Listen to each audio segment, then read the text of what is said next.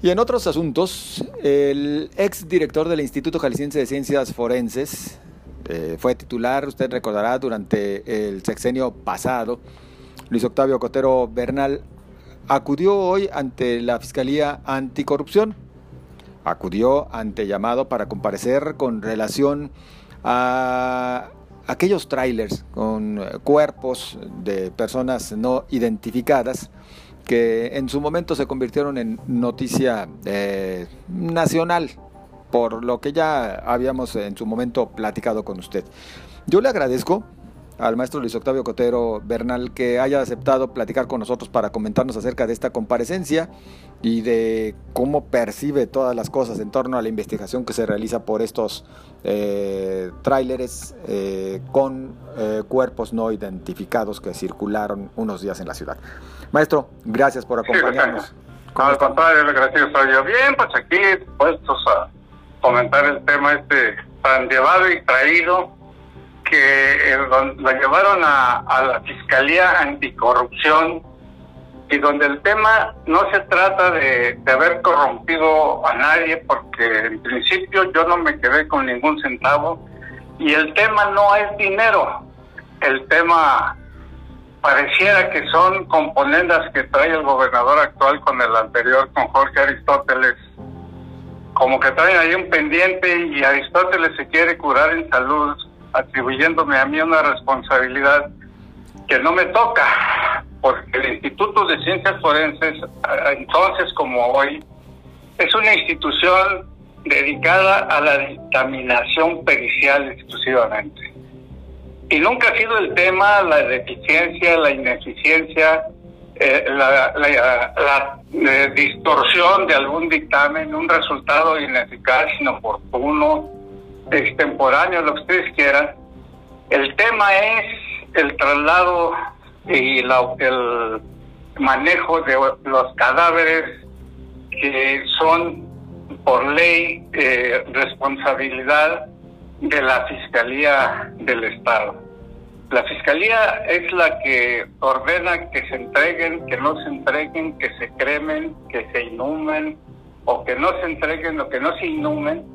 eh, eh, o que no se, no se incineren. Eh, es una facultad intransferible del fiscal general. No sé por qué,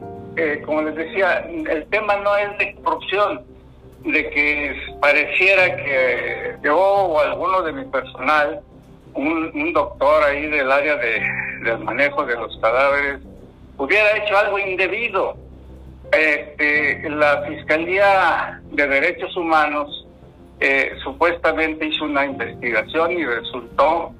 que, que se dio un trato inadecuado a los cadáveres que se transportaban en los trailers mentados aquellos. Eh, un trato que, pues, desafortunadamente no se puede hablar de humanos en el caso de cadáveres tal vez no se dio un trato adecuado y es por la fiscalía a esos cadáveres de las personas que, se subieron a, esos trailers por indicación del fiscal de entonces y que por omisión del gobernador como del secretario general del gobierno de entonces, tanto Jorge Aristóteles como Roberto López Lara, no atendieron la problemática como pareciera que hoy tampoco por eso me parece que hay un contubernio entre el, el, gobernador como el actual para salirse de y desvincularse de alguna responsabilidad que, pudiera eh, pudieran haber tenido o tener ahora.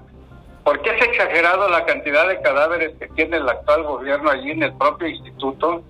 sin que les definan el destino eh, sin que los inhumen sin que los cremen sin que los entreguen una situación verdaderamente caótica y creo que hay más de 1.800 cadáveres que los tienen ocultos, pero que sabemos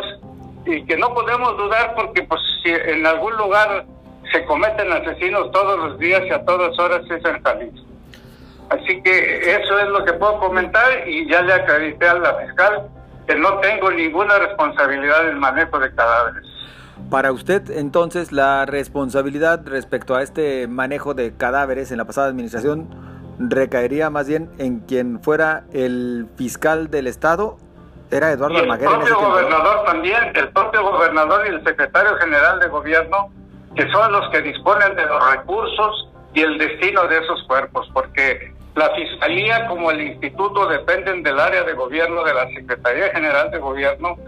que hoy por hoy pareciera que no hay secretario general de gobierno, pero que en aquel entonces ese sí eh,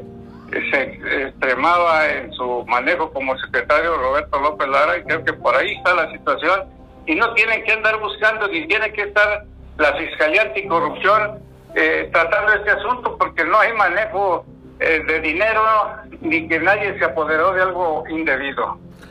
Maestro Contreras Bernal, ¿cómo queda su estatus ante la Fiscalía después de esta comparecencia? Bueno, ahorita eh, lo que pretenden es eh, tramitar, ya judicializar esa carpeta de investigación que tiene dos años en trámite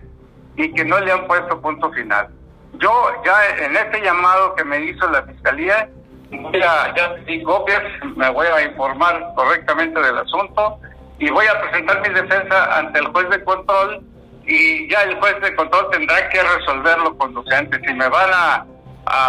internar porque consideran que puedo huir, si me van a dar prisión preventiva o no sé qué medida, pero lo cierto es que los responsables gozan de cabal impunidad como hasta ahora de todos los homicidios que se cometen por todas partes. Es decir, nos está diciendo que usted teme que sí exista esa tentación de dictarle prisión preventiva.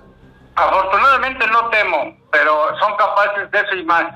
Este, así que estoy dispuesto a enfrentar cualquier situación como eh, lo debo de ser y cualquier gente responsable debe enfrentar. Por eso di la cara de inmediato al primer llamado, aquí estoy,